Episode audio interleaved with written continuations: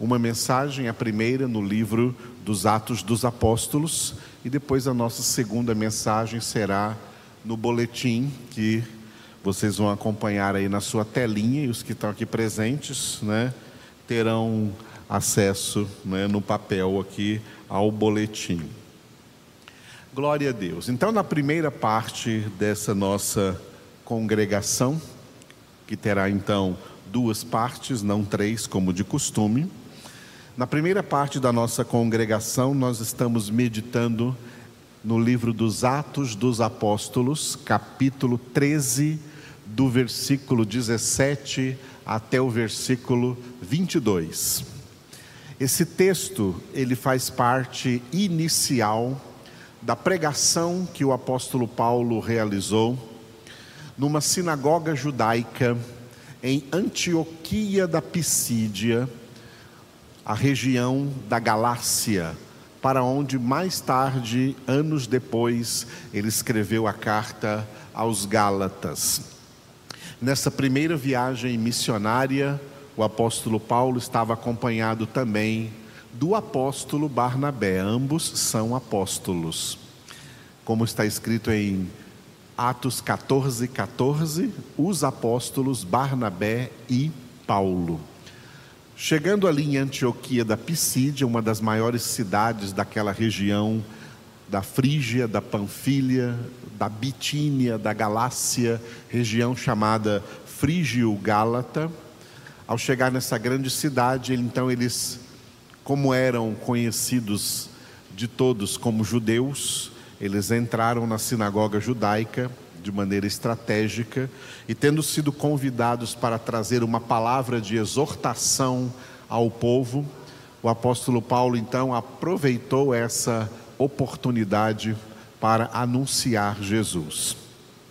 E essa pregação do apóstolo Paulo está aqui na íntegra, no capítulo 13 do livro dos Atos dos Apóstolos e ele começa com toda a sabedoria e conhecimento que ele já tinha, fazendo um resumo da história de Israel, passando por livros e personagens do Antigo Testamento até chegar em Jesus, para dizer para aqueles judeus que o judaísmo acabou, ou agora é cristão ou não é nada.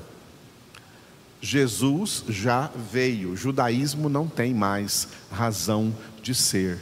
Agora, ou é cristianismo, é ser de Cristo, ser discípulos de Cristo, ou não tem salvação, não adianta nenhuma outra religião, porque só em Jesus há salvação. Jesus é o único Salvador. Para anunciar Jesus, o apóstolo Paulo então começa demonstrando nas Escrituras do Antigo Testamento, Escrituras estas bem conhecidas ali do povo judeu, toda a trajetória do povo da antiga aliança até chegar na vinda, na primeira vinda do Salvador, Jesus Cristo.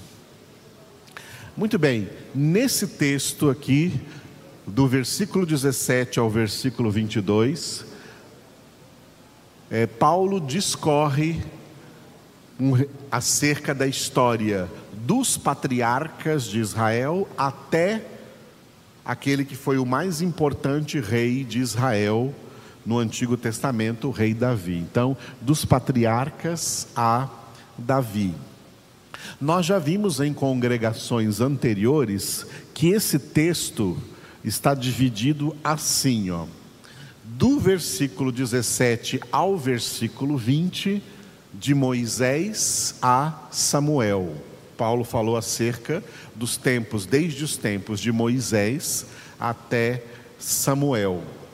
Nós terminamos essa parte do 17 a 20 hoje pela manhã na nossa congregação matutina. E esse texto então termina com os dois versículos 21 e 22, falando de dois personagens importantes, Samuel e Davi. OK? Esse texto então, Samuel e Davi, somente dois versículos, se divide assim. O versículo 21 fala do primeiro rei de Israel, que foi Saul, e o versículo 22 do segundo rei e principal rei que a nação de Israel teve na sua monarquia, o rei Davi. Hoje, acompanhando essa história, quem está me acompanhando nessas pregações vai entender direitinho. Hoje nós vamos ficar somente com o versículo 21, cujo título é Saul. Atos 13, 21. Então eles pediram um rei, e Deus lhes deparou Saul, filho de Quis, da tribo de Benjamim, e isto pelo espaço de 40 anos. Vamos repetir? Então eles pediram um rei, e Deus lhes deparou Saul, filho de Quis, da tribo de Benjamim, e isto pelo espaço de 40 anos. Então, Saul reinou sobre Israel por quatro décadas, 40 anos, muito tempo, não é? Muito bem, vamos fazer uma ligação com o que foi falado aqui pela manhã, no, no versículo anterior, e este versículo 21, porque este versículo 21 aqui, ele mostra um período de transição na história da nação de Israel. A nação de Israel, ela foi instituída por Deus no Antigo Testamento com um propósito principal, que a gente fala assim, a encarnação histórica de Cristo. Jesus, quando nasceu, ele nasceu sabendo-se que ele vinha de uma descendência, de uma genealogia, de uma árvore genealógica. Por isso que o Novo Testamento começa lá em Mateus capítulo 1 com genealogia de Jesus Cristo, filho de Davi, filho de Abraão. E aí começa: Abraão gerou Isaac, Isaac gerou Jacó, Jacó, que Deus mudou o nome dele para Israel, que seria o nome da nação, teve doze filhos e a linhagem de Jesus estava em um desses doze filhos, que era Judá. E assim por diante, ali vem traçando três vezes 14 gerações, tá? Três vezes 14 gerações até chegar no nascimento de Jesus. Então, essa é a forma como Deus traçou a linha genealógica de Jesus. Para quê? Para que ficasse bem entendido que o Salvador, vamos usar essa expressão mais ou menos chula, o Salvador não caiu de paraquedas no meio da humanidade. Não, ele foi gerado dentro da história da humanidade. Ele foi gerado dentro de uma determinada família e ele teve uma nação própria, uma pátria aqui na terra, a nação de Israel. Então Jesus era do mesmo sangue de Abraão, Isaac e Jacó. Este foi principal propósito de Deus estabelecer a nação de Israel, de Deus formar a nação de Israel. Agora, além deste propósito principal, que já se cumpriu, porque Jesus já nasceu, porque Jesus já veio, então o propósito com Israel já acabou. É bom que se saiba isso. Nós cristãos temos que saber que Deus hoje não considera Israel diferente de qualquer outra nação da terra. Israel hoje é igual a qualquer outra nação da terra, tá? E assim, para um israelense ser salvo, ele só pode ser salvo mediante a conversão a Jesus Cristo, como qualquer pessoa de outra nação. Israel não é uma nação mais, como foi na antiga aliança, não é mais uma nação privilegiada acima das outras nações. É uma nação igual às outras nações, não tem privilégio algum. E um israelense pode ter salvação? Pode.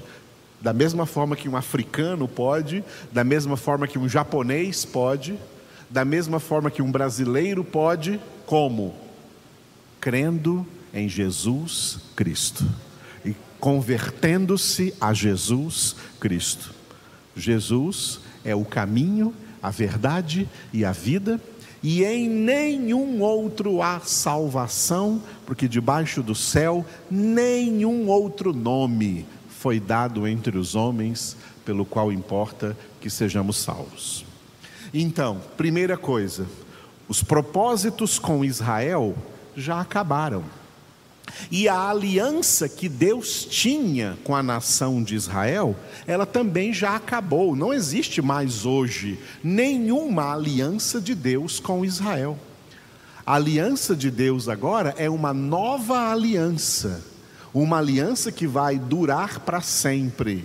É a aliança com a igreja de Jesus Cristo, igreja baseada, desculpe, aliança baseada no sangue do Cordeiro de Deus que tira o pecado do mundo, Jesus Cristo. Essa é a nova aliança, não há outra aliança. A aliança com Israel não existe mais. Ela caducou, ela acabou. A antiga aliança, ela tinha data de validade, e essa data chegou quando Jesus veio. Quando Jesus veio, a primeira aliança acabou e Jesus vem estabelecer uma nova aliança. Entendido até aí? Muito bem. Mas lá no Antigo Testamento, não para agora, para agora fica lições, e uma lição importante nós vamos tirar. Mas lá para o Antigo Testamento, além desse propósito principal da encarnação histórica de Cristo, Deus tinha outros propósitos secundários, mas também importantes para a nação de Israel. Eu vou falar só de um deles. Um dos propósitos que Deus tinha com a nação de Israel é dar uma lição para a humanidade de que nenhuma nação da terra pode ser um governo teocrático. Nenhuma nação da terra pode ser uma teocracia. O que é teocracia? Teocracia é o governo exclusivo de Deus. Tá? Teocracia, uma nação teocrática é uma nação que não tem rei, não tem presidente, não tem governador. Quem governa essa nação é Deus. Essa é uma nação teocrática. A única nação teocrática que Deus está formando no decorrer da história é uma nação invisível, porque ela não tem é, nenhum palmo de terra nesse planeta. Não é uma nação geopolítica na terra. Não é uma nação com limites, com fronteiras na terra. Por isso Jesus diz assim, ó, o reino de Deus não está ali, o reino de Deus não está acolá, ali naquele lugar. Ou aquele país ali é o reino de Deus. Não, não está, porque o reino de Deus é dentro dos filhos de Deus. O reino de Deus está dentro de vós que sois filhos de Deus.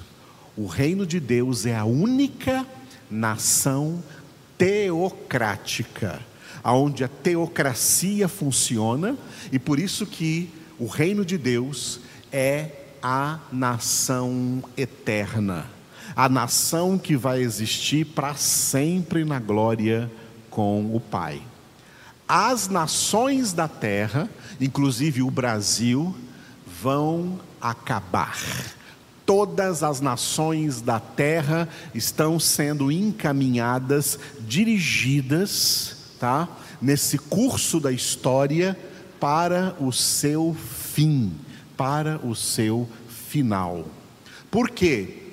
Porque as nações da terra não são teocráticas e nem podem ser. A teocracia é um governo teocêntrico, onde Deus é o centro. As nações da terra, elas, por causa do pecado do homem, não recebem governo teocêntrico, elas só recebem governos antropocêntricos, onde o homem é o centro e não Deus. E aí vem vários tipos de governo, não importa qual seja. Nenhum é melhor, nenhum é pior. São todos antropocêntricos.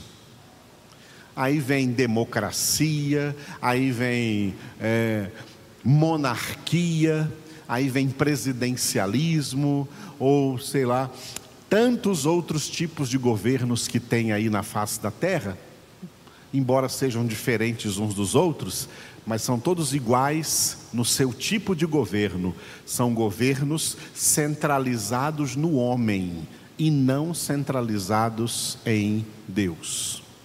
Por isso que, quando Deus instituiu a nação de Israel, um dos propósitos era demonstrar e ensinar para todo mundo que aqui na terra não tem governo teocêntrico.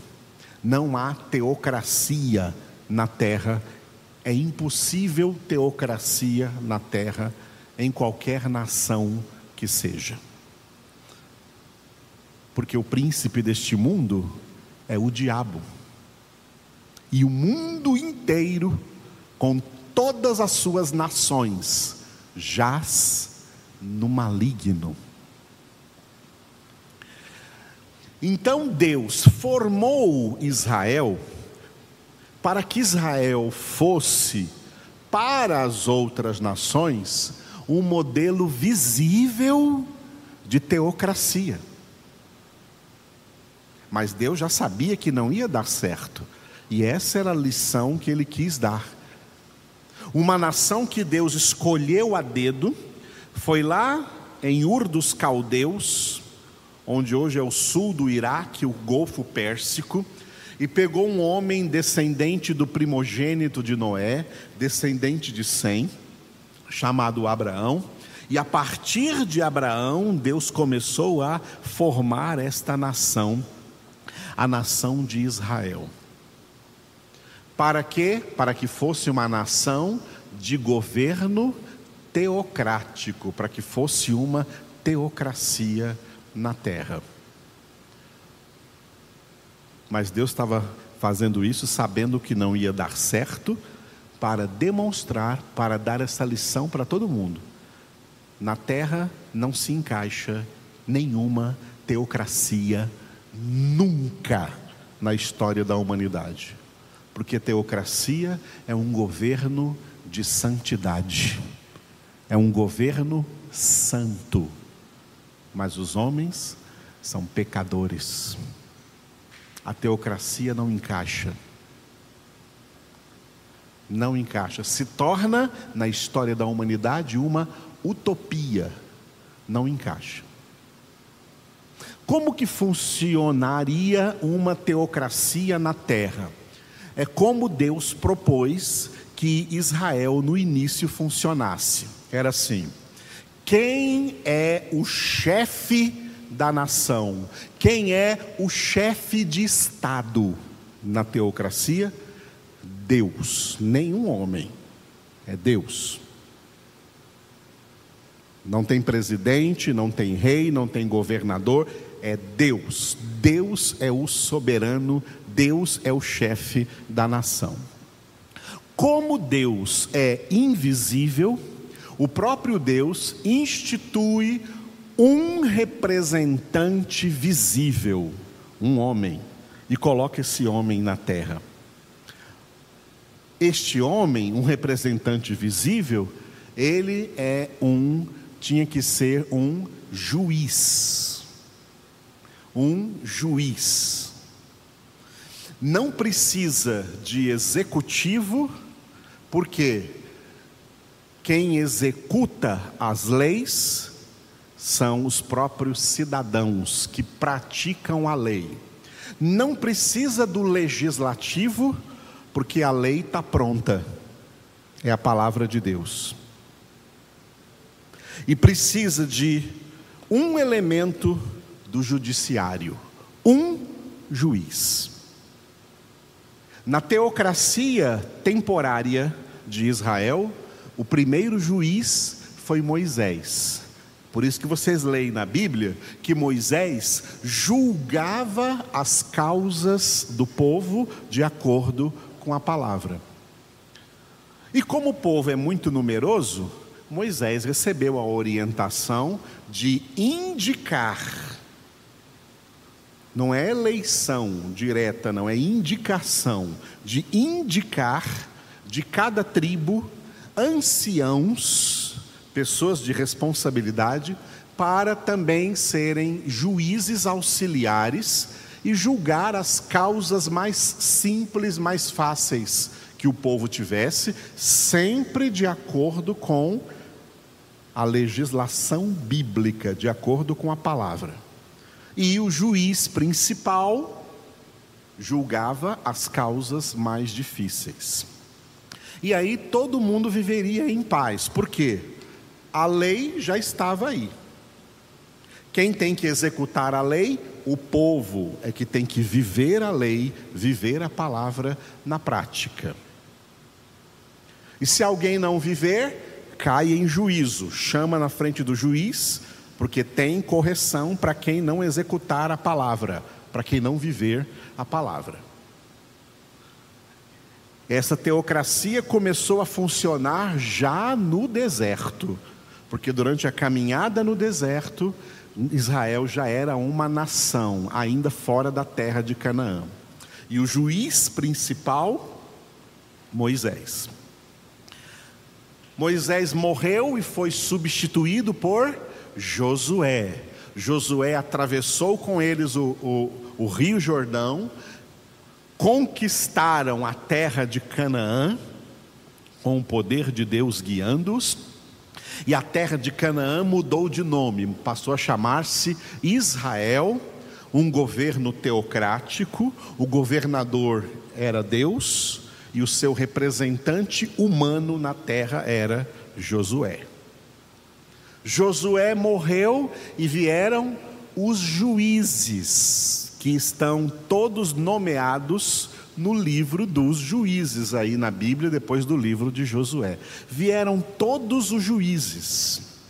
O último juiz foi Samuel. Quando chegou na época de Samuel, o povo, o povo, tá? Como se fosse, entre aspas, um ato democrático, democracia é uma mentira. Porque a democracia diz que todo poder emana do povo, pelo povo e para o povo. Isso é mentira. Nenhum poder emana do povo. Todo poder emana de Deus. E foi por isso que Jesus disse para um governador romano, Pôncio Pilatos: Tu não terias nenhum poder sobre mim se de cima não te fora dado. O versículo dos três poderes é Isaías 33, 22. O que está escrito em Isaías 33, 22? O Senhor é o nosso juiz, o representante do poder judiciário. O Senhor é o nosso legislador, o representante máximo do poder legislativo. O Senhor é o nosso rei, o rei do reino de Deus, representante máximo do poder executivo. Ele nos salvará. Todo poder vem de Deus, não vem de homem, não vem do povo coisa nenhuma. Democracia é uma mentira. E aí o povo começou a agir democraticamente, e eles, então, né, foram às ruas, como a gente vê muita gente indo para a rua. Crente não faz isso em nome de política. E os crentes que estão fazendo, todos estão desviados do evangelho. O povo foi às ruas e cercaram o juiz Samuel, como se fosse um plebiscito espontâneo, e falaram assim: Nós não queremos mais a teocracia. O que nós queremos agora é ser uma monarquia, como todas as nações da terra são. As nações da terra nações pagãs, nações ímpias, nações satânicas, feitas de adoradores de Satanás, elas têm um rei, e nós agora também queremos ter um rei. E aí houve a transição do período dos juízes para o período da monarquia em Israel para o período dos reis de Israel. Essa transição não foi apenas a transição do período dos juízes para o período dos reis, ela foi uma transição do período de teocracia para um período de monarquia, que é um governo antropocêntrico e não teocêntrico.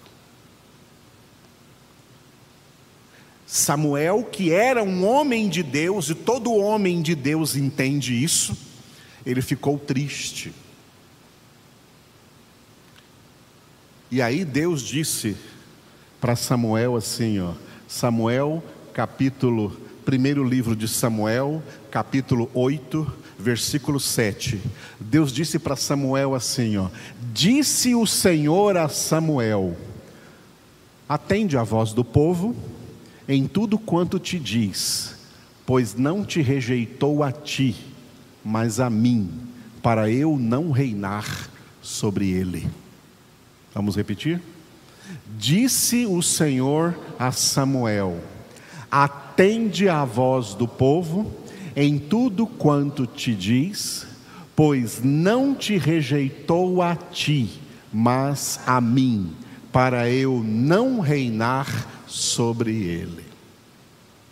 Samuel ficou triste, porque o povo não queria mais uma teocracia, o governo de Deus, representado por um juiz na terra, mas o povo queria um rei. E Deus, vendo Samuel triste, disse para ele: Não precisa ficar triste, não, porque não é a ti que eles estão rejeitando, é a mim que eles rejeitam, porque eles não querem que eu reine sobre eles. O mundo não quer que Deus reine sobre eles. As nações nunca quiseram, não querem hoje e nunca vão querer que Deus reine sobre elas. E é por isso que não existe teocracia na terra.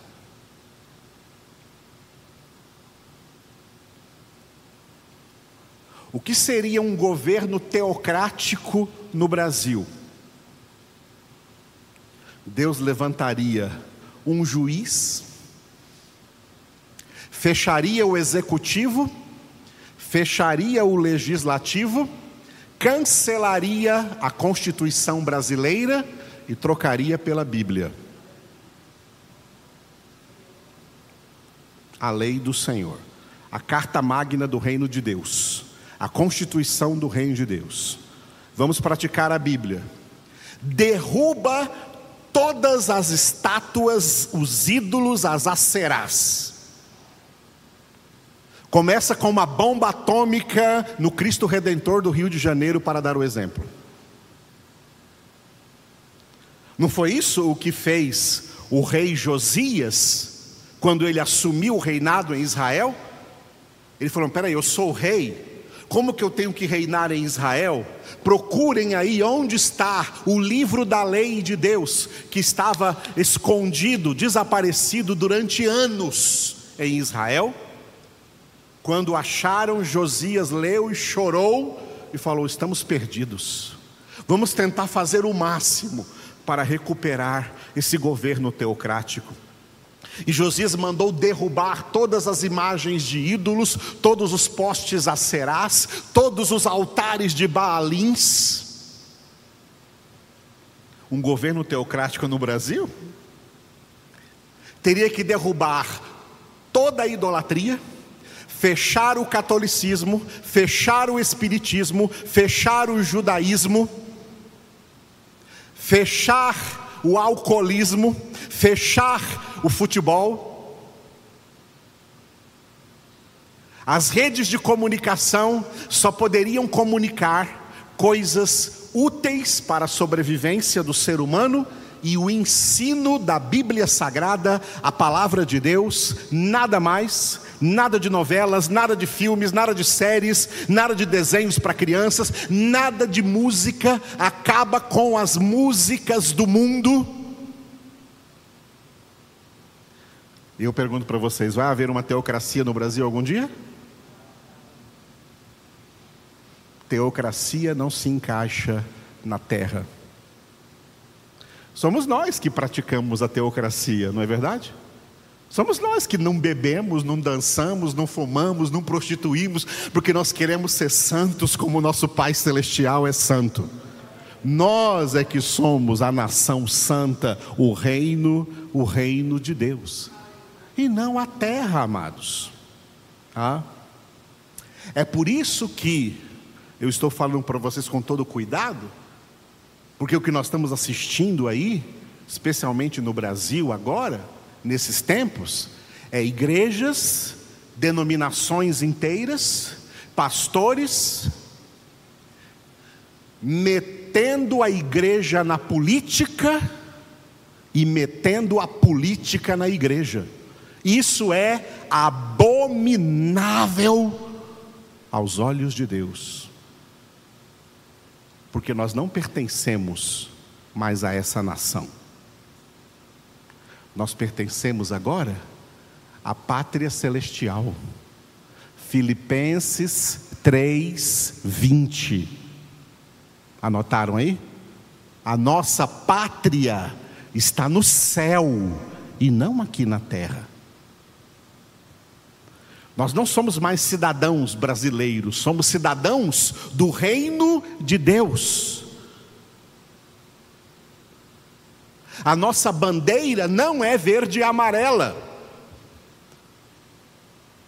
Já leu na Bíblia? Jeová Nissi.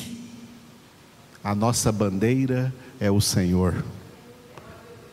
O Senhor é a nossa bandeira. Nós não levantamos outra bandeira. A bandeira que nós levantamos é o Senhor. O Senhor é a nossa bandeira. O Senhor é, no, é o nosso anúncio. O Senhor é a nossa confissão. Nós não participamos de política partidária, porque a política partidária é um reino dividido. E o que Jesus disse de um reino dividido? Um reino dividido não subsiste. Por isso que é partidária. Nós não somos de direita, nós não somos de esquerda, nós não somos de centro, nós somos de Cristo. Fomos comprados por alto preço, está escrito em 1 Coríntios 6, 19 e 20: não pertenceis a vós mesmos mais, somos propriedade exclusiva de Deus. 1 Pedro 2, 9 1 Pedro 2,9, anotaram aí? 1 Pedro 2,9, nós somos raça eleita, sacerdócio real, nação santa, povo de propriedade exclusiva de Deus. Na terra nós pregamos o Evangelho, nós não pregamos partido político, nós não pregamos candidatos a eleição nenhuma, nós não somos cabos eleitorais de ninguém nessa terra, nós somos anunciadores da palavra de Deus.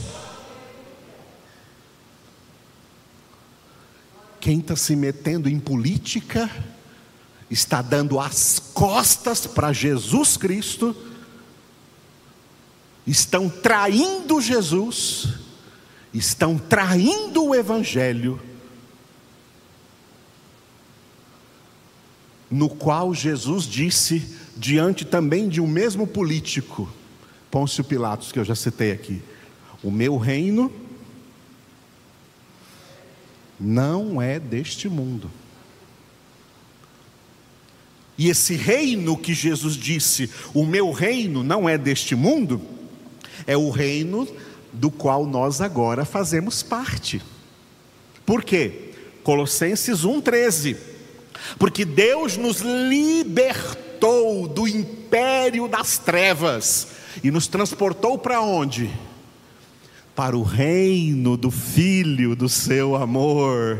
Aleluia, amados. Nosso presidente é Jesus, nosso rei é Jesus, nosso governador é Jesus, nosso príncipe é Jesus, nosso chefe é Jesus, nossa cabeça, a cabeça da igreja é Jesus. Por que, que os evangélicos não estão entendendo isso? Estão saindo aí na rua a favor de um, contra outro, e com essa linguagem torpe. E porque essas denominações evangélicas e esses pastores poderosos de multidão, porque são pregadores de heresias, estão rasgando a Bíblia para fazer a igreja entrar em política, para fazer da igreja cristã cabo eleitoral de políticos. A igreja não é para isso, não, irmãos. A igreja não é para isso, não. Efésios capítulo 5 está escrito que a igreja é para ser santa, é para ser pura, é para ser sem mácula, sem mancha nenhuma.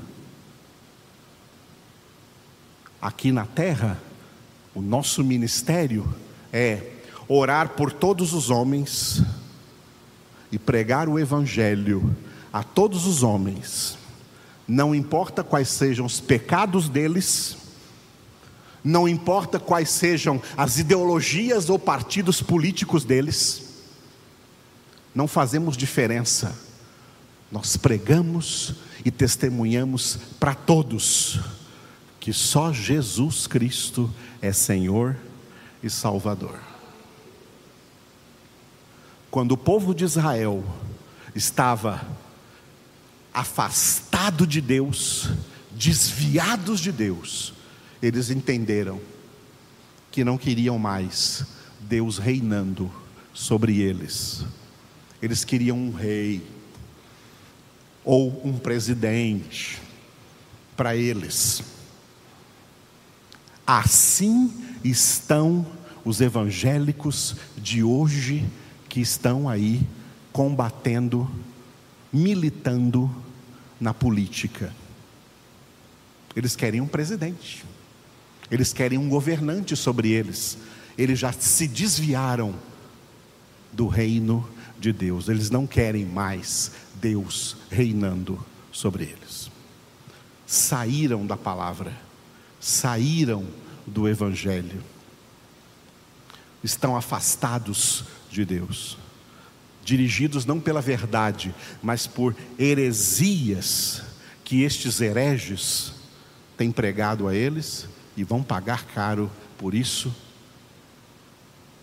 A sua condenação os espera e os aguarda por haver colocado gente que era para ser povo de Deus, rebanho de Deus,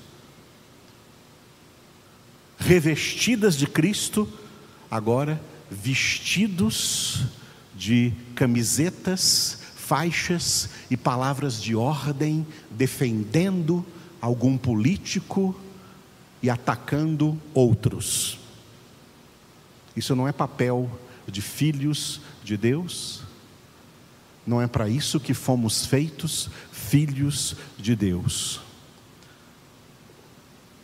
Vamos ver no nosso boletim que fomos feitos filhos de Deus para ser imitadores de Deus. E como pastor, eu tenho responsabilidade diante de Deus de ensiná-los acerca disso. O Evangelho é apolítico. Ou seja, o Evangelho não é política. É como água e óleo, as duas coisas não se misturam. Nós que somos de Deus, não somos do mundo. Os que são do mundo não são de Deus. É impossível ser de Deus e ser do mundo. É impossível. Ou é de Deus para valer, ou é do mundo. Quem é de Deus não é do mundo. E quem é do mundo não é de Deus. Aleluia. Aleluia. Como isso não era necessário estar sendo ensinado. Como isso já era uma coisa que todo crente que medita na palavra de Deus tinha que saber disso. E principalmente pastores. Mas infelizmente, temos uma geração de crentes e uma geração de pastores ignorantes de Bíblia, ignorantes de palavra de Deus mas pensam que estão com a razão e não aceitam mais a verdade. Pelo contrário, a odeiam e a rejeitam com todas as suas forças. É por isso, por coisas assim, que os verdadeiros homens de Deus e mulheres de Deus na história morriam martirizados. É por essa razão que Jesus foi odiado em Israel, rejeitado em Israel e morto em Israel. Por quê? Porque Israel estava esperando um Messias político que restaurasse o reino de Israel na terra. E Jesus disse: Não, eu não vim para isso. Ah, então você não é o Messias, vamos matá-lo e por isso o mataram. E graças a Deus que ele foi morto, porque foi morto para a nossa salvação. Mas Israel tem o peso da iniquidade sobre si, por ter rejeitado o Filho de Deus. Rejeitar Jesus é rejeitar a palavra, é rejeitar o Evangelho. Aleluia. Isso aqui Paulo estava pregando dentro de uma sinagoga judaica para judeus. Que coragem. E isso precisa ser pregado hoje. Mas só sendo pessoa de Deus para pregar isso. Porque quem não é de Deus está por aí pregando só um evangelho falso de bajulação e de envolvimento político. Eu oro para que o Espírito Santo tire da cabeça de todos vocês o vírus dessa política suja e diabólica anti-Deus, anticristã, anti-Bíblia no mundo inteiro. Em nome de Jesus. Fiquem de pé e orem comigo. Senhor Deus Todo-Poderoso, te louvamos por essa palavra que o Senhor está nos conduzindo, porque o Senhor nos ama e quer nos ensinar a verdade e quer que nós entendamos a plenitude dessa verdade e quer que nós saibamos realmente a tua palavra, tenhamos o teu conhecimento, sejamos arautos do teu conhecimento. Oramos, Senhor, para que o Senhor toque no coração, Senhor, dos verdadeiros cristãos, dos verdadeiros evangélicos, pessoas que vivem o Evangelho, que amam o Evangelho, para que se aprofundem nessa palavra e, tendo este conhecimento, possa ajudar a esclarecer a outros que estão na mentira, para que a tua palavra seja exaltada nos corações dos homens, para que a tua palavra seja, continue sendo o teu Evangelho que é, ó Deus, o teu poder para a salvação de todo aquele que crê.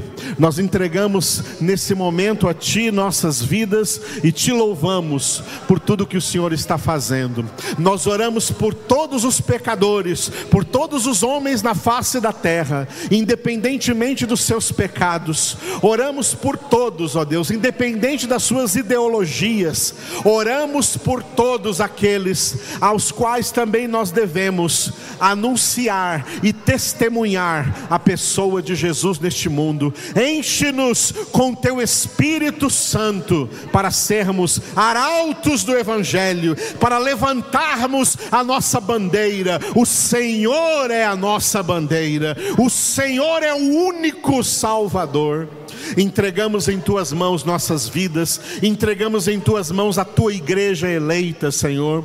Oramos por todos no mundo, oramos para que essa Covid passe, oramos por todos que estão, ó Deus, por todos que estão doentes com essa enfermidade.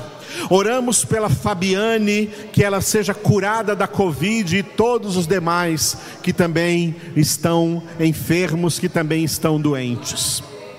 Nós oramos a Ti também, Senhor, com alegria, pelo nosso irmão Vilobaldo, que amanhã, dia 3, completa mais um ano de vida. Abençoa a vida do Vilobaldo, da sua esposa, das suas filhas, da sua família. Encha ele com o Teu Espírito Santo, com a Tua sabedoria, que ele seja um verdadeiro homem de Deus na sua casa, no seu lar. Eu entrego a Ti também, Senhor, a vida do Ander e da Pamela, que dia 5, quarta-feira, completam mais um ano de aniversário de casamento. Abençoa, Senhor, a vida do Ander, a vida da Pamela, dos seus filhos, Senhor, Ibrahim e a Johanna. E a Johanna que faz também aniversário sexta-feira, dia 7. Abençoa, Senhor, a Johanna e toda a sua casa, toda a sua família. Entra agora, Senhor, ali na casa casa deles e enche eles com a tua presença. Eles devem estar agora ouvindo essa palavra. Abençoa o Senhor, enche eles com o teu Espírito Santo. Abençoa o Ibrahim que ligou para nós essa semana, orando por nós, orou por mim, orou pela minha esposa, orou pela igreja. O Senhor ouve a oração dessa criança. Abençoa, Senhor, essa casa do Ander e da Pamela e que eles continuem crescendo no amor, na graça e no conhecimento do Senhor Jesus. Por tudo isso, Senhor, nós te exaltamos, engrandecemos o teu santo nome. Aleluia.